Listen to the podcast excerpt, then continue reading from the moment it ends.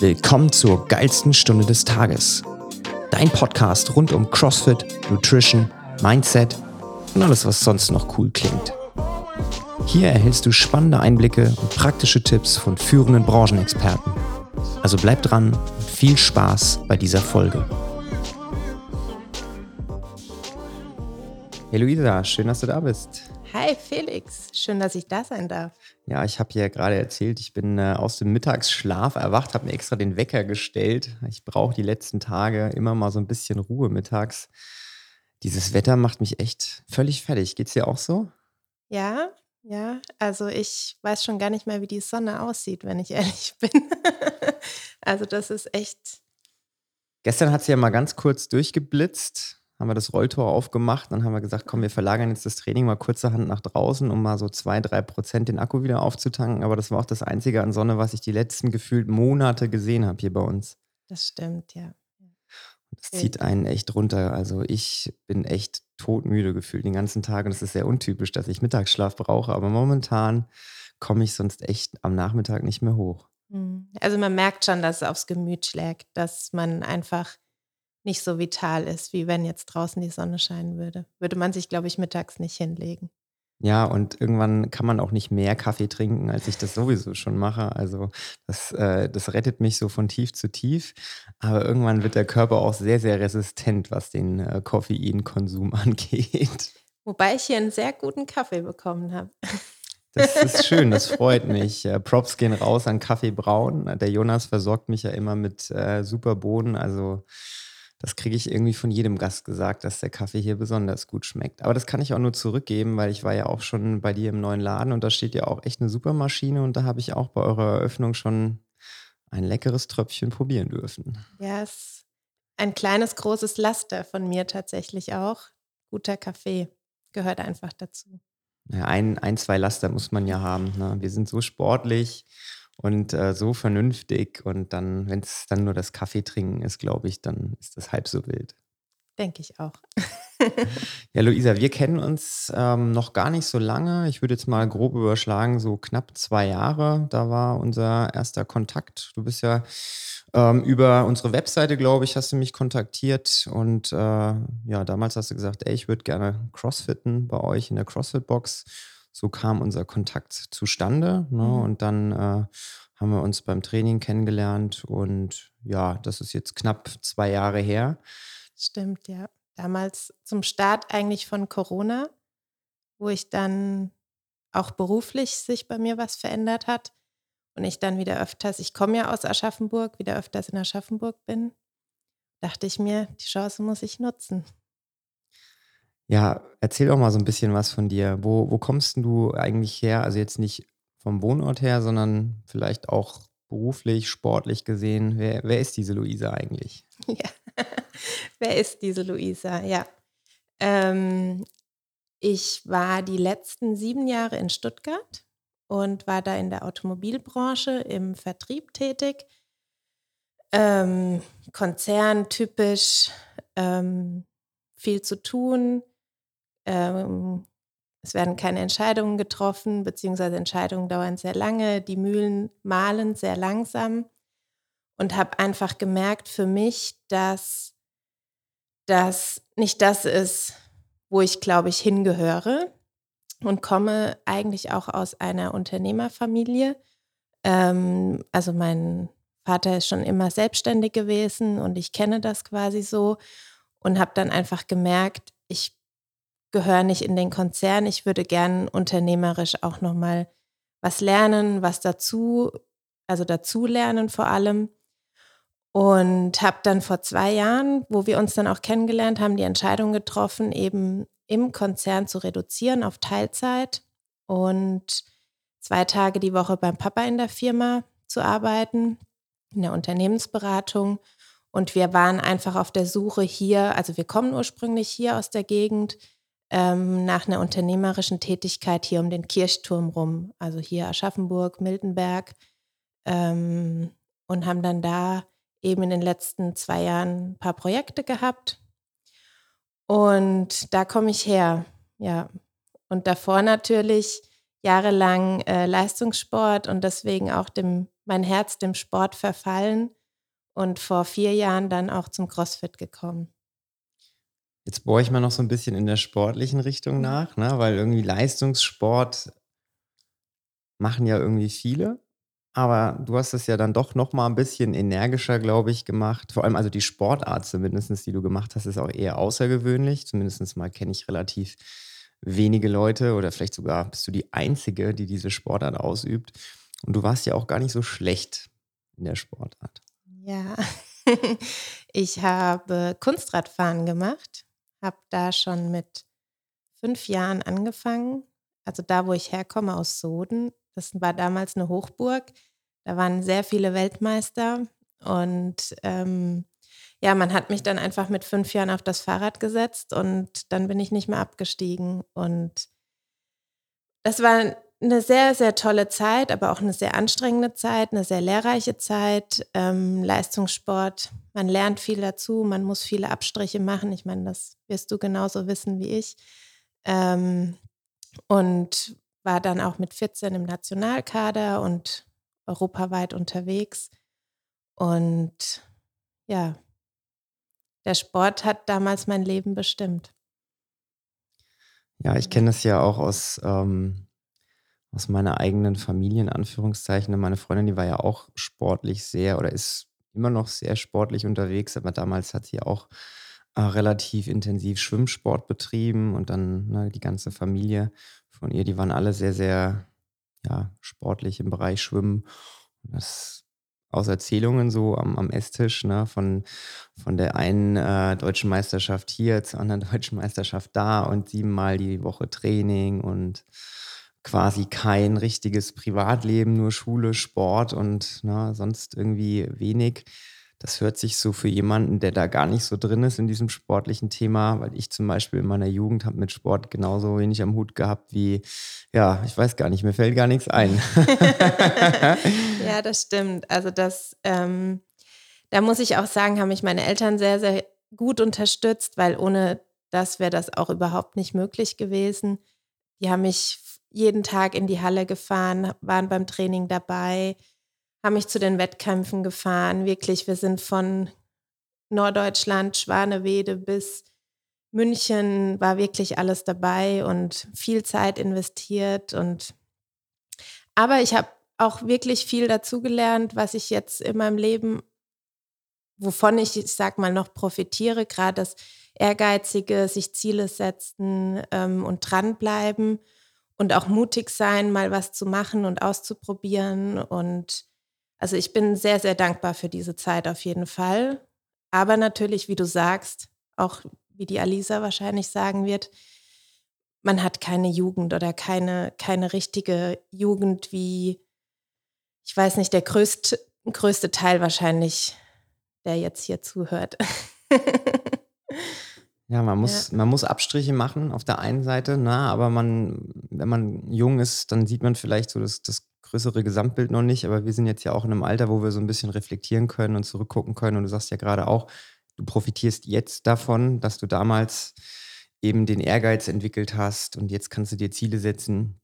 Und ich glaube, das sind auch viele Faktoren, die sich positiv auswirken und dann nimmt man das vielleicht dann im Nachhinein doch ganz gerne mal in Kauf, dass man vielleicht eine extra Trainingsschicht eingelegt hat und am Wochenende nicht äh, mit den Freunden feiern gegangen ist, weil ich unterstelle mal, im Sport selbst hast du ja bestimmt auch gute Kontakte knüpfen können, Freundschaften schließen können, wahrscheinlich sogar teilweise noch äh, innigere und äh, bessere Freundschaften, als man das vielleicht so gewohnt ist, weil Sport verbindet ja auch extrem. Auf jeden Fall. Also nichtsdestotrotz war das Kunstradfahren immer ein Einzelsport. Also man war tatsächlich immer auf sich alleine gestellt. Man war alleine auf der Fläche, all eyes on you. Das war immer echt also auch, ich habe viel mental da auch an mir gearbeitet tatsächlich. Aber natürlich Nationalkader, die deutsche Mannschaft, das war immer ein Zusammenhalt da. Man hatte Leute, die konntest du zu jeder Tageszeit anrufen, die haben dich verstanden, wenn du gerade mal irgendwie nicht so gut drauf warst und die haben das Problem verstanden, wo andere Leute einfach nur den Kopf geschüttelt haben, weil, weil sie es nicht verstehen konnten, weil sie gar nicht in der Situation drin waren. Ja. Und viel mental auch. Also Da ist ja im Sport schon auch, für mich war das immer, oder im Kunstradfahren sagt man oft, das sind 80 Prozent Kopf, 20 Prozent der Körper, die körperliche Verfassung. Und ähm, ich glaube, ich glaube daran auch, weil wenn man, also Gedanken sind Macht und wenn du irgendwas dir vorstellst, dass du das schaffst und dann klappt das auch. Und wenn du eben eher negativ eingestellt bist, dann wird es schwierig. Und das hat man auch gemerkt, also auf der Fläche, die Leute, die immer gesagt haben, ich kann das nicht, ich schaffe das nicht, hat dann auch nicht funktioniert. Und das habe ich sehr früh erkannt und das hat mir echt geholfen. Ja, und ich glaube, da liegt ja auch so ein bisschen dann die Connection zwischen dem Sport und auch dem Unternehmertum. Ne? Ich glaube, da gibt es ganz, ganz viele Parallelen. Also gerade das, was du jetzt angesprochen hast mit Negativität. Ne? Wenn man sich irgendwie negative Bilder im Kopf äh, setzt, dann wie soll es denn dann positiv funktionieren? Ich merke das bei mir ganz oft, wenn ich mir was vornehme, was vorstelle und das immer positiv visualisiere, tue ich mir viel leichter, dabei, das umzusetzen, als wenn ich von vornherein schon weiß, okay, na, ich glaube, das funktioniert nicht. Ich weiß nicht, wie es dir geht, aber mir hilft das auch extrem im, im Unternehmertum, wenn ich positiv eingestellt bin und an meinem Mindset arbeite und auch gezielt ähm, reflektiere und Sachen hinterfrage und mich hinsetze und dann gucke, was hast du denn gemacht, wie hättest du es vielleicht besser machen können, was sind deine Learnings? Auf jeden Fall. Also auch jetzt gerade, als ich dann älter wurde, mein Programm, also beim Kunstradfahren fährst du quasi ein Programm, sind 28 Übungen. Ich habe mir die vorher immer mental, bin immer mental mein Programm durchgefahren. Und es kam ab und zu mal vor, dass ich, ich habe dann auch gezuckt und mein Körper hat auch die Anspannung gespürt. Und manchmal bin ich mental vom Fahrrad gefallen. Und genau das ist mir dann auch auf der Fläche passiert. Also das war echt verrückt, wie tief das, tiefgründig das dann auch ist und wie das passiert und ähm, wie du sagst, das kann man eins zu eins auf das Berufliche übertragen. Das ist ja das Gute am Sport. Ähm, und das wirst du auch wissen, dass das ist nicht nur Sport, das ist so viel mehr eigentlich. Für mich. Ich weiß nicht, wie es dir geht, aber für mich ist das, gehört das eigentlich zum Leben dazu. Ja, und jetzt äh, können wir eine sehr, sehr schöne Brücke ausschlagen. Denn ähm, ich sag mal, auch wenn jetzt vielleicht deine aktive Karriere als äh, Kunstradfahrerin vielleicht vorüber ist, ich weiß nicht, wie lange so der, der Durchschnitts, die Durchschnittskarriere dauert, aber ich unterstelle mal, dass jetzt, also ne, ohne dass wir jetzt sagen, wie alt du bist, außer du möchtest es verraten. ich habe kein Problem mit meinem Alter. Aber äh, ja, also ich habe vor zehn ja, zwölf Jahren ist es jetzt tatsächlich schon her aufgehört. Ähm, und ja, man, man, so, ich sag immer so zwischen Anfang 20 und Mitte 20, da hat man so sein Zenit und dann, es gibt Leute, die machen das immer noch mit 40, aber dann eher so hobbymäßig. Und wenn du aber einmal auf dem Leistungsniveau warst, ähm, gibst du dich ja nicht mehr mit Mittelmäßigkeit zufrieden. Das klingt jetzt vielleicht arrogant, aber ähm, da ist einfach der Ehrgeiz zu groß, den man da entwickelt hat. Ja, und da muss man, wenn man an so einem Punkt ist, wo man das erkannt hat, dass man es jetzt vielleicht ähm, sportlich, körperlich nicht mehr so hinbekommt, dann muss man gekonnt den äh, Schalter umlegen und sich dann was suchen, was einen dann immer noch auslastet, aber wo vielleicht der sportliche Teil dann eher zur Nebensache wird und immer noch Hobby bleiben kann, aber jetzt nicht dieses unbedingt äh, wettkampfmäßige immer Priorität hat. Also wenn ich mir jetzt vorstelle, dass ich jetzt mit, ich bin jetzt 30 geworden vor ein paar Wochen, also auch wenn jetzt mein Alter noch kein Alter ist, wo man jetzt bei der Sportart CrossFit zum Beispiel in, in, in Rente gehen sollte, weil die mhm. Besten auf der Welt sind ja auch so um die 30 wenn ich mir jetzt vorstelle, ich müsste das competitive machen, da, nee, das kann ich mir gar nicht vorstellen. Und dementsprechend bin ich sehr, sehr froh, dass ich vor ein paar Jahren, das sind jetzt mittlerweile schon fast sechs Jahre, ähm, den Entschluss gefasst habe und habe gesagt, ey, CrossFit ist eine super Sportart. Ich bin auch gar nicht so schlecht da drin, aber mir gefällt die Sportart als Sport, als Hobby.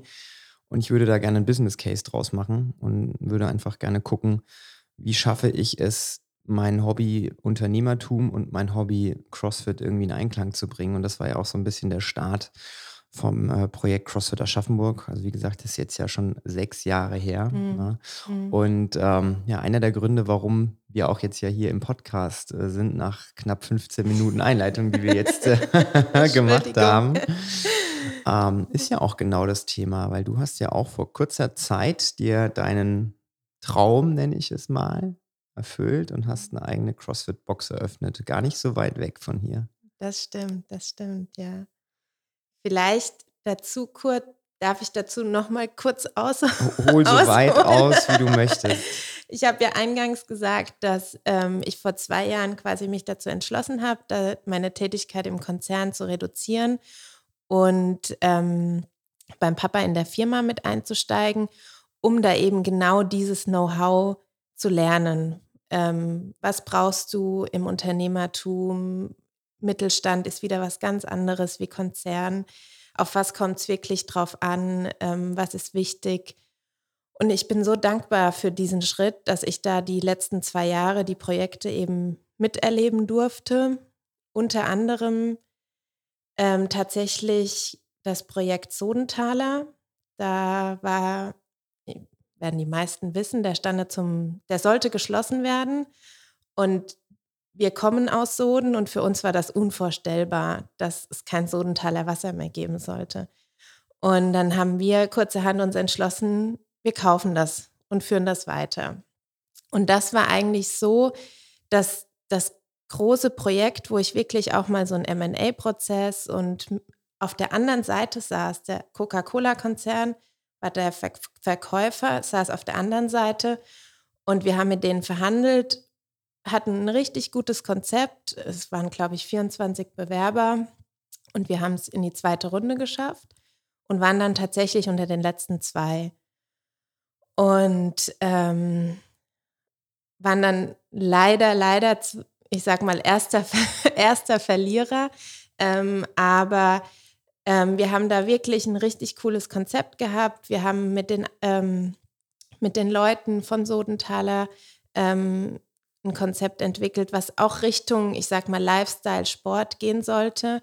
Und da habe ich gemerkt, das ist meine Welt. Also dieser Sport, da bin ich einfach gut drin, da geht mein Herz auf. Und wie du sagst, kombiniert mit dem Unternehmertum.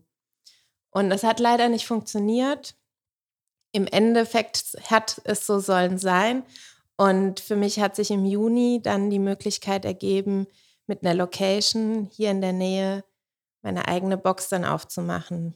Ich selbst mache noch gar nicht so lange CrossFit, also erst seit dreieinhalb Jahren. Habe aber schon immer Spaß daran, Leuten was beizubringen und habe schon auch im Kunstradfahren Übungsleiter gehabt, habe die Kinder trainiert, war im Bayern-Kader Trainerin und in München an der Ho ähm, Sporthochschule und habe dann für mich entschlossen, habe lange hin und her überlegt, wie du weißt, das ist jetzt mit so einer CrossFit-Box, das ist jetzt, ich sag mal, keine Geldmaschine. Ähm, man muss da wirklich viel Herzblut reinstecken. Und ähm, ja, dann war noch Corona und jedem, dem ich das erzählt habe, der hat mich erstmal mit großen Augen angeschaut. Und dann habe ich aber gemerkt, dass das genau mein Ding ist. Also mir hat das CrossFit wie dir auch super viel Spaß gemacht. Die Community, die Menschen, die da zusammengefunden haben, von den unterschiedlichsten Bereichen. Also da war der Krankenpfleger mit dem Lehrer, mit irgendeinem ähm, CEO von einer großen Firma. Die haben zusammen trainiert und es war einfach immer eine coole Gemeinschaft. Und so habe ich das ja auch bei euch erleben dürfen. Und ähm, ja, habe mich dann dazu entschlossen, diesen Schritt tatsächlich zu gehen.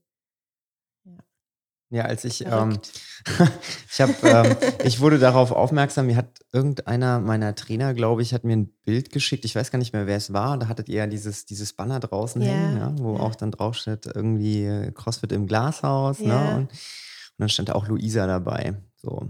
Und dann schickt mir das jemand, was ist denn das da? Ja. Kennst du das? nicht so, "N- nee, äh, ist es äh, unsere Luisa? Und ich so, kann ich mir nicht vorstellen. Die hätte mir doch was davon erzählt. Ne? Ja, ja. Und ähm, dann hat sich das äh, herauskristallisiert, dass das ja wirklich du warst. Und ähm, ich dachte mir so, Boah, Luisa, ey, wärst du doch mal vorher zu mir gekommen und hättest mal gefragt, ob das eine gute Idee ist, eine CrossFit-Box zu eröffnen. da hätte ich nämlich wahrscheinlich zumindest mal während der Corona-Zeit gesagt, huh, schwieriges Unterfangen, ne, weil wir mhm. sind jetzt ja auch schon knapp sechs Jahre sind es jetzt dabei und wie du gerade ja schon gesagt hast, ähm, auch wenn jeder, der außenstehend ist, das vielleicht irgendwie gar nicht so beurteilen kann, äh, eine CrossFit-Box, nur weil wir höhere Beiträge nehmen als vielleicht ein McFit oder Co., äh, heißt das ja nicht, dass am Ende des Monats dann auch ähm, deutlich mehr Geld übrig bleibt. Ne? Also reich werden tun vielleicht von weltweit 15.000 CrossFit-Boxen eine Handvoll, die mhm. das wirklich gut mhm. machen und dann davon auch gut leben können und auch Angestellte gut bezahlen können. Und ich unterstelle mal, dass 90, 95 Prozent der CrossFit-Boxen das eher als äh, Hobby plus mit nettem Nebeneffekt betreiben, weil je nachdem, in welcher Lage man auch eben ist, also jetzt, ich sag mal, wir sind relativ zentral in Anführungszeichen. Wenn ich das jetzt mit Frankfurt vergleiche, sind wir schon wieder sehr, sehr ländlich. Du bist ja dann nochmal ein bisschen weiter ja. äh, ländlich, ne? Und ich glaube, da sind einige Faktoren, die natürlich dann darüber entscheiden, funktioniert das, wie funktioniert das. Also da glaube ich, ähm, muss man sich vorher sehr, sehr gut überlegen, in welchem Rahmen man das machen möchte. das heißt ja auch nicht per se, dass es die falsche Entscheidung ist, sowas zu machen, sondern man muss es halt vorher einfach mal durchdacht haben, auch mal durchkalkuliert haben. Aber du hast gerade erzählt, ne, du kommst aus einer Unternehmerfamilie, ähm, du bist mit Zahlen aufgewachsen. Ähm, ich unterstelle mal, wenn einer sich vorher darüber Gedanken gemacht hat und das auch irgendwie durchkalkuliert hat, dann ja wahrscheinlich du. ja, also es ist schon ein Traum gewesen von mir, weil ich bin vor vier Jahren zum CrossFit gekommen, weil ich einfach im Fitnessstudio war und mir das einfach keinen Spaß gemacht hab, hat. Und dazwischen auch noch Triathlon gemacht und habe da in Stuttgart angefangen und wollte tatsächlich, mein Plan war, dort im Raum Stuttgart was zu machen, weil da auch mein, eigentlich mein Lebensmittelpunkt war. Freund, Freunde, ähm, die Arbeit, die ich ja noch drei Tage die Woche dort habe, auch. Aber es war einfach unmöglich, eine Location zu finden. Und dann hat sich das eben hier in der Umgebung aufgetan. Und ich hatte schon vor einiger Zeit einen Businessplan geschrieben. Und dann natürlich dann auf die, die Konditionen, ich sag mal, Stuttgart ist nochmal ein anderes äh, Pflaster wie jetzt hier Raum Miltenberg. Das ist nochmal was ganz anderes und habe dann nochmal angepasst und wie gesagt auch die Unterstützung durch meinen Dad, der da ja wirklich echt auch Riesenerfahrung hat, habe ich da super Glück gehabt, dass ich da so eine Unterstützung gekriegt habe und am Ende hat er zu mir gesagt, Luisa, ich kann dir sagen, ich kann dir mit den Zahlen helfen. Am Ende musst du entscheiden, den Mut haben, diesen Schritt zu gehen. Und das weißt du genauso wie ich, darauf kommt es dann an, mutig zu sein und wirklich mal was auszuprobieren.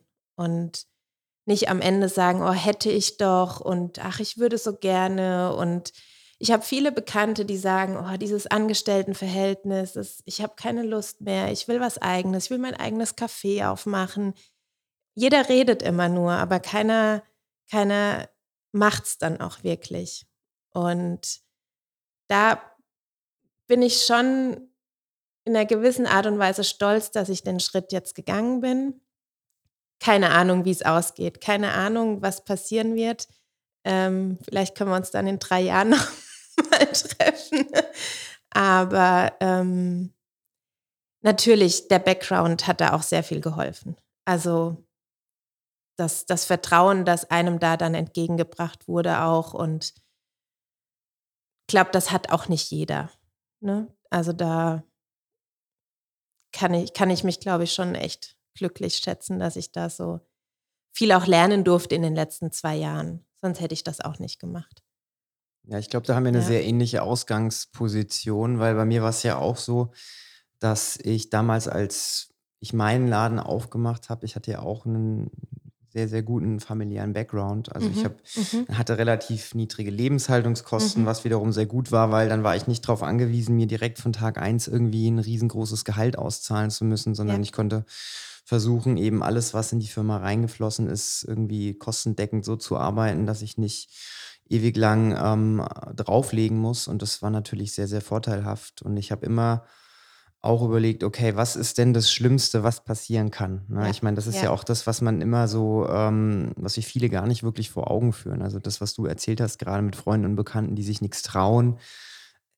Ich höre das auch. Das ist an der Tagesordnung, dass irgendwie neun von zehn meiner Freunde sagen, oh, ich mag meinen Job eigentlich nicht. Ich mache ihn nur, damit ich halt am Ende des Monats Kohle habe und ähm, möchte aber auch nichts ändern. Ich meine, auf der einen Seite sehe ich das auch so wie du, ne? Man muss mhm, sich was trauen. Ohne dass mhm. man sich was traut, ähm, funktioniert auf nichts. Auf der anderen Seite habe ich auch Respekt vor jedem, der sagt: nee, er hat irgendwie eine Familie, die er supporten muss. Er hat andere Lebensumstände, ne? Ich finde, man muss das immer so ein bisschen differenzieren, weil wir reden jetzt hier auf einem Level, wo wir sagen können: „Hey, im im schlimmsten Fall, wir fallen weich“, so, ne? Richtig, Wir fliegen richtig. nicht auf die Fresse und das ist immer das gibt einem sehr, sehr viel Sicherheit, unterbewusst zumindestens und dementsprechend glaube ich, dass ich und vielleicht auch du Entscheidungen ein bisschen entspannter treffen können, als wenn ich weiß, okay, wenn ich jetzt irgendwie 'n Café aufmache, ja, dann muss ich trotzdem noch meinen Kredit tilgen, mein Auto bezahlen, meine Miete bezahlen, meine Krankenversicherung bezahlen, ne? Und dann die Spirale dreht sich und dreht sich, ne? Auf jeden Fall. Das ist genau das, was ich meinte, dass dass wir weich fallen würden, glaube ich, ja. Aber nichtsdestotrotz wurde mir beigebracht, dann auch dafür gerade zu stehen, also sich nicht darauf zu verlassen. Das habe ich noch nie gemacht, aber wie du sagst, unterbewusst ist es auf jeden Fall da. Das ähm, das stimmt. Und was kann im schlimmsten Fall passieren?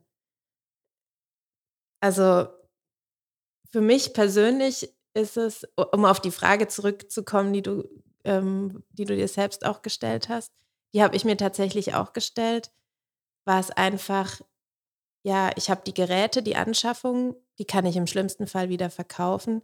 Dann ist es wirklich die Zeit, die ich investiert habe und vielleicht noch Renovierungen, wie auch immer. Aber unterm Strich war das dann für mich wirklich der ausschlaggebende Punkt zu sagen: „Okay, und du machst das jetzt.“ Ja, vor allem, wenn man auch nicht Ja, all in gehen muss, ne, so wie du es ja ja, auch machst. Du hast ja auch ein Konstrukt aufgebaut, wo du sagen kannst: „Ich kann das in Anführungszeichen neben meinem normalen Beruf so weitermachen. Ich kann ja, meinen normalen Beruf machen.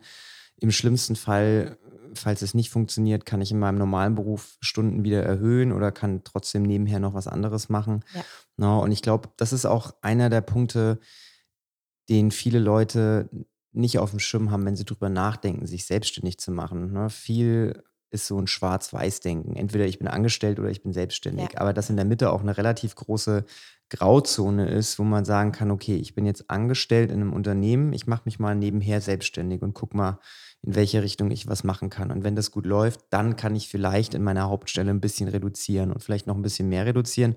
Und irgendwann gehe ich dann hundert Prozent in die Selbstständigkeit“, ne? Für die wenigsten ist es ja wirklich angestellt auf der einen Seite, Kündigung, selbstständig hundert Prozent auf der anderen Seite. Und das, glaube ich, ist auch das, wovor viele Leute dann zurückschrecken, was auch viele Leute zurückhält, weil diese Sicherheit, die kann man sich auch über eine Zeit aufbauen, so wie du es gemacht hast, so wie ich's ja, ich sage mal, bei mir war es ein bisschen anders, weil ich am Anfang ähm, ich kam aus dem Studium, also, ich war es mhm, auch gar nicht gewohnt, irgendwie Geld zu verdienen in mhm, Anführungszeichen, ne? Ich habe immer nebenher gearbeitet und habe dann als Werkstudent angefangen, in einem Logistik-Startup in Frankfurt zu arbeiten, wo ich dann auch angefangen habe, meine CrossFit-Box-Idee umzusetzen. Und das erste Jahr habe ich dann parallel auch da noch gearbeitet. mhm, So, und das war auch irgendwann anstrengend. Und dann habe ich gesagt, so jetzt reicht jetzt 100% CrossFit-Box. Aber das war auch so ein Transformationsprozess, ja, der ging nicht von heute auf morgen.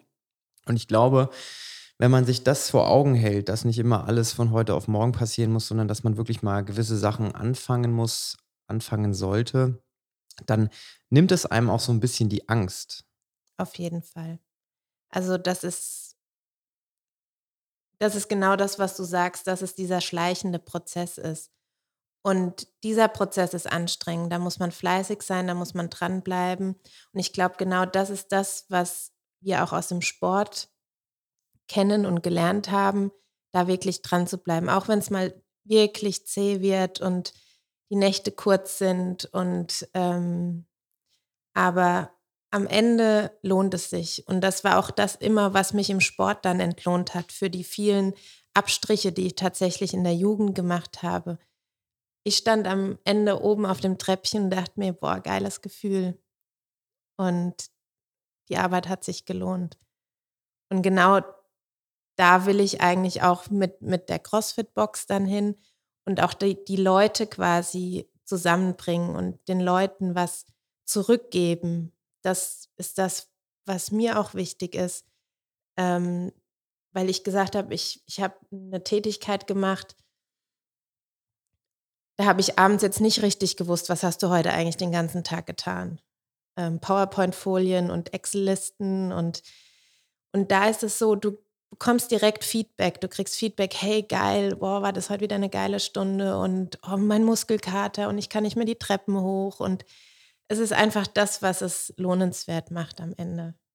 Zusätzlich zu dem natürlich muss es sich dann auch ähm, rechnen. Das sind wir dann doch Unternehmer genug, dass wir das dann auch wissen. Aber ähm, ich glaube, wenn man von was überzeugt ist und was echt gerne macht und mit Herzblut dabei ist, dann kommt das andere dazu.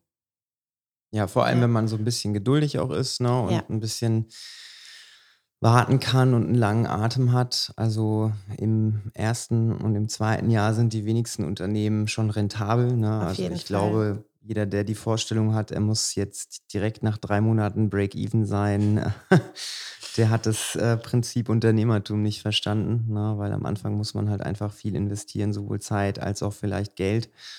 Und ähm, bis man dann an, an den Punkt angelangt ist, wo man dann auch wirklich sagen kann, okay, jetzt läuft's, jetzt kann ich mich mal ein bisschen rausnehmen. Das dauert, ne? Bei mir hat das Jahre gedauert, dass ich an den Punkt gekommen bin, wo du jetzt bist, sodass ich sagen kann, ich habe auf der einen Seite mein eines Unternehmen, auf der mhm. anderen Seite habe ich die CrossFit-Box. Das ergänzt sich wunderbar miteinander. Bei dir ist es ja so, du arbeitest ähm, die halbe Woche und hast auch in der CrossFit-Box zwei Tage nicht geöffnet, weil du deinen anderen Job hast, hast du ja erzählt, ja. was ich super finde, was ich auch super spannend finde, weil ähm, du hast für dich von Anfang an klar definiert, ich kann das nur machen, wenn das jetzt so ist und alle, die da mitmachen wollen, mitziehen wollen, müssen das akzeptieren und das finde ich extrem super.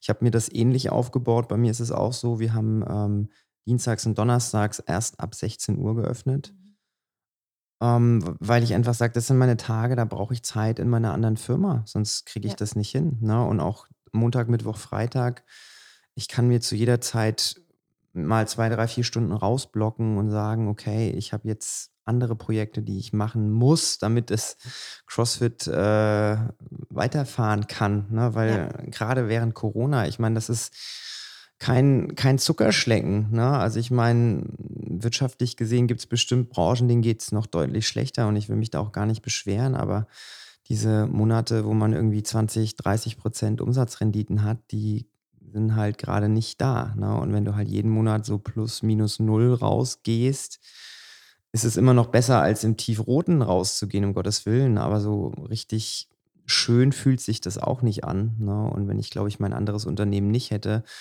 wo ich ähm, noch so ein bisschen zuarbeiten kann, dann hätte ich auch nicht dieses positive Gefühl, alles wird gut, das wird sich schon entwickeln. Wenn ich jetzt 100 mhm. Prozent ja. in, in der CrossFit-Box stehen würde und äh, in Anführungszeichen ja, Däumchen drehe und darauf hoffe, dass die Leute von alleine kommen. Das stimmt, ja.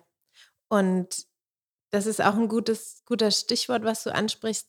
Vom Däumchen drehen passiert nichts. Und wer nicht wagt, der nicht gewinnt, man macht Fehler, man muss Sachen ausprobieren. Vielleicht war das die eine Entscheidung nicht die richtige, dann kann man wieder in die andere Richtung gehen.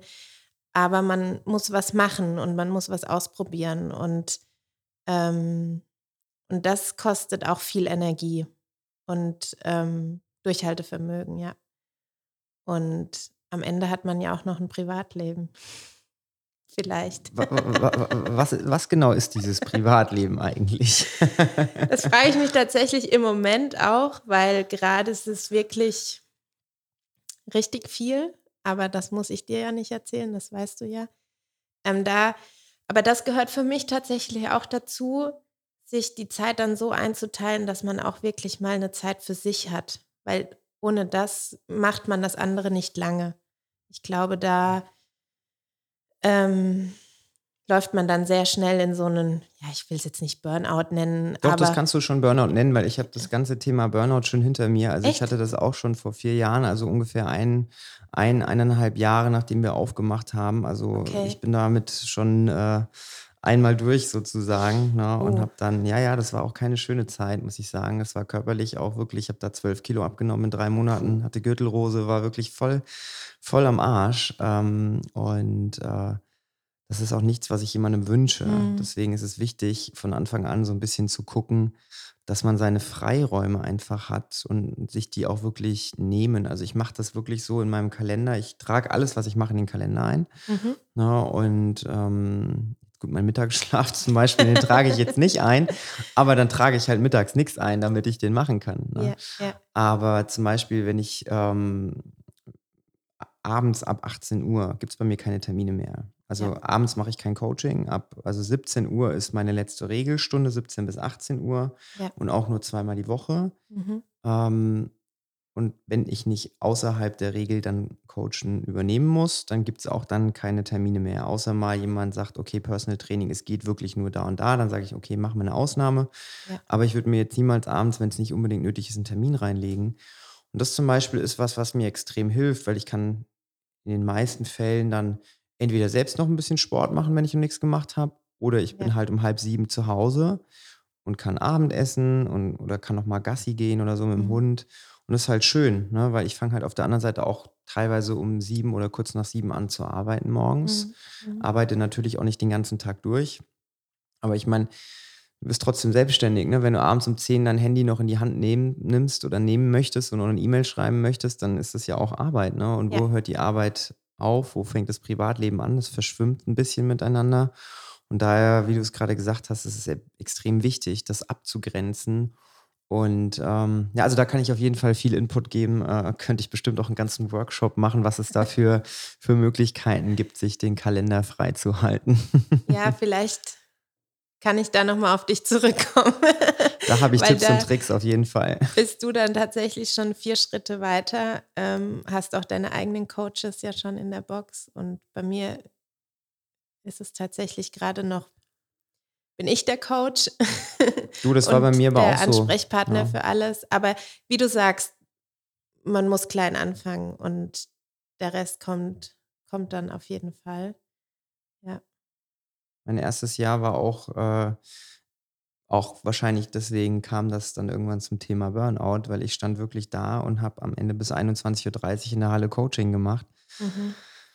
Und obwohl wir jetzt zum Beispiel nicht wie du von Anfang an frühe Stunden hatten, 6.30 Uhr oder 8.15 Uhr, hatten wir ähm, trotzdem viele Coachingstunden. Und ich Ja. habe auch gesagt, hey, ne, ich bin der Trainer, ich mache das schon, aber das ging halt auch nur bis zu einem gewissen Grad. Ne? Und von daher, ich glaube, der Punkt, an, an, an dem du dann wirklich so ein bisschen auch dich zurücknehmen kannst und sagen kannst, ich gebe mal die eine oder andere Stunde ab.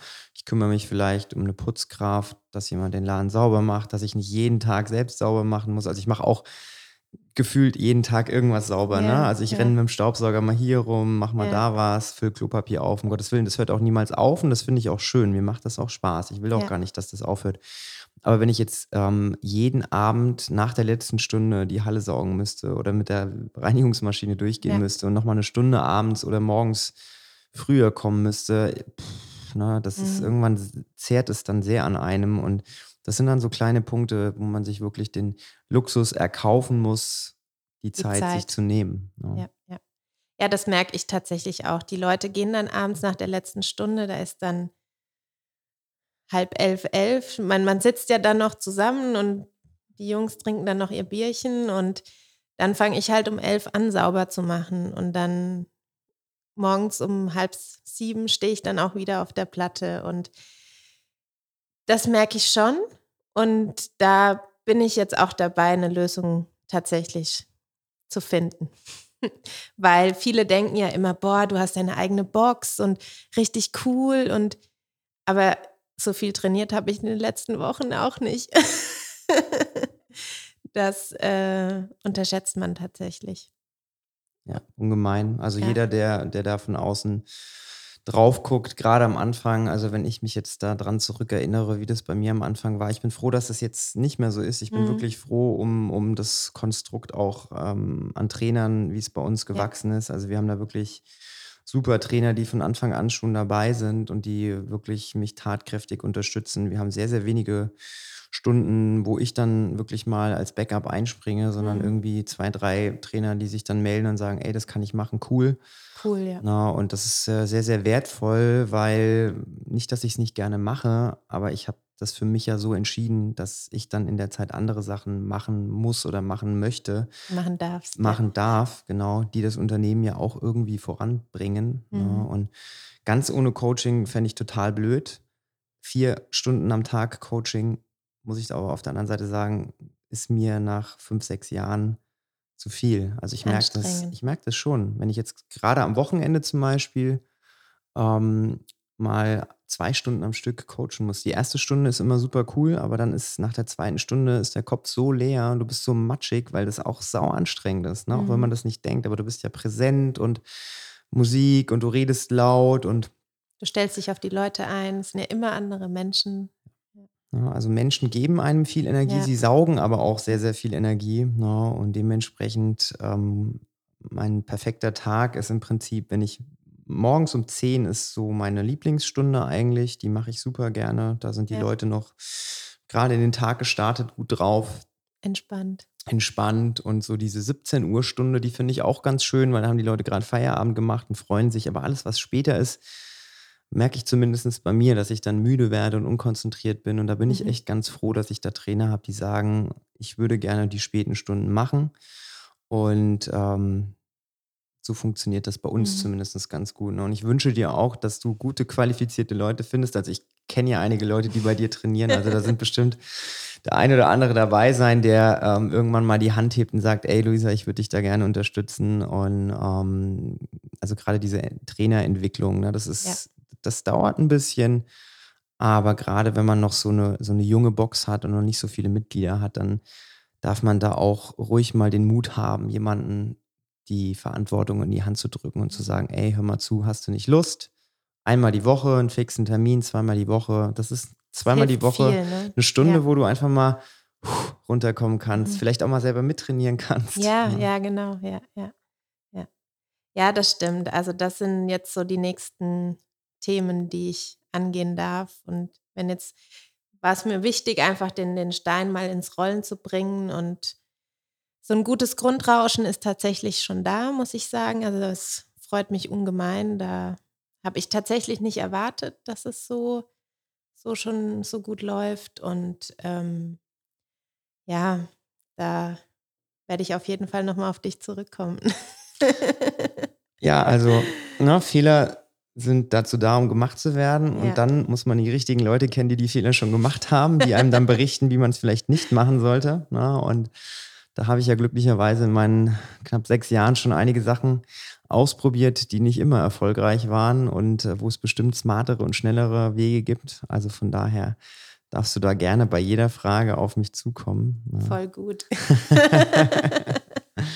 ja, ja, nee. Also es ist echt ein interessanter Weg und ich freue mich auf den Weg und ich bin echt gespannt, was noch alles passiert.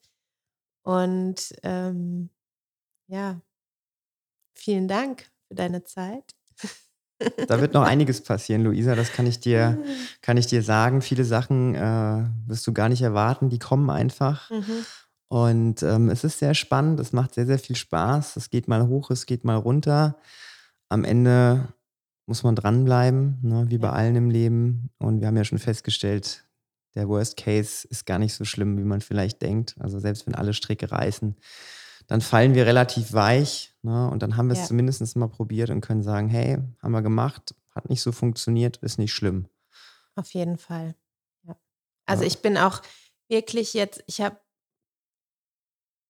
lange überlegt, aber ich bin jetzt richtig froh, den Schritt tatsächlich gemacht zu haben. Und freue mich jetzt wirklich jeden Tag, neue Sachen auszuprobieren, meine eigenen Entscheidungen zu treffen. Und das ist echt, echt richtig cool, ja. Du lernst auf jeden Fall viele Sachen, die du so in einem normalen Beruf nie lernen würdest, weil du auf einmal der, ja, du bist der Abteilungsleiter Marketing und gleichzeitig der Abteilungsleiter Sales und, äh, Und ne, Finanzen. Finanzen und Facility Management und alles gleichzeitig. Also Ja. man lernt wirklich sehr, sehr viel auch fürs Leben und von daher, ähm, selbst wenn es hinterher nicht geklappt hat, dann kannst du das in deinen Lebenslauf reinschreiben und äh, unterm Strich jemand, der selbstständig war, glaube ich, äh, das kannst du einem nicht mehr wegnehmen. Ne? Das hast du dann und das ist ein Skill, der ist sehr, sehr wertvoll. Also von daher, alles, was jetzt kommt, ist, äh, schreiben wir auf die Haben-Seite. Auf jeden Fall. Auf jeden Fall. Ja, Luisa, schön, dass du da warst. Hat mir sehr viel Spaß gemacht. Wir sprechen uns hoffentlich nicht erst in drei Jahren, sondern auf keinen Fall. finden wir bestimmt ein Thema, ein vielleicht sogar CrossFit-spezifischeres Thema, über das wir mal sprechen können. Dann können wir ja mal so einen internen Boxaustausch machen. Was läuft gut, was läuft nicht so gut. Ne? Gerne, gerne. Und dann äh, hoffe ich für dich, dass du es schaffst, die nächsten Tage und Wochen auch mal wieder ein bisschen mehr Zeit fürs eigene Training zu finden. Ich weiß ja, wie das ist, wenn man eigentlich gerne viel Sport macht und dann so ein bisschen gebremst wird. Das ist auch nicht gut fürs Gemüt. Ne? Ja, man hat immer ein schlechtes Gewissen, weil man könnte noch das machen und das machen und sich dann wirklich die Zeit rauszuschneiden, mal ein, zwei Stunden zu trainieren. Da kämpfe ich tatsächlich noch mit mir. Aber das wird besser. Ich habe es auch eine Zeit lang gemacht, wirklich, und habe immer dann so unnötige kleine Arbeiten so stark priorisiert, dass ich gesagt habe, nee, du kannst jetzt nicht trainieren, du musst jetzt das und das und das machen. Aber seit knapp einem halben, dreiviertel Jahr mache ich das nicht mehr. Mhm. Den Tipp kann ich dir wirklich geben. Alles, was nicht unbedingt wichtig ist, mhm. Brauchst du in dem Moment auch gar nicht zu machen. Ja. Weil dein eigenes Training bringt dich jetzt vielleicht sportlich gesehen nicht weiter, aber macht dich halt vom Kopf frei und gibt dir ein ja. ganz anderes Gefühl. Und das ist ähm, sehr, sehr viel mehr wert, als jetzt vielleicht zum zehnten Mal äh, ne, in der Ecke zu saugen. Auf jeden Fall, auf jeden Fall, ja. Das stimmt. Vielen, vielen Dank, Felix, für die schon sehr zahlreichen Tipps, die du mir ja auch vorher schon gegeben hast und jetzt auch während dem Gespräch.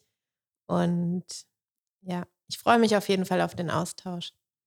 Also wenn ihr in der Ecke Miltenberg unterwegs seid, CrossFit im Glashaus, ich kann es euch wärmstens ans Herz legen. Wir können ja die genaue Adresse und auch die Webseite nochmal in den Show Notes verlinken. Also die Luisa nimmt euch auf jeden Fall gerne auf und äh, versorgt euch mit guten Workouts. Auf jeden Fall. Ich freue mich auf euch. Ja, dann bis zum nächsten Mal. Vielen Dank, dass ihr dabei wart. Tschüss. Thank you.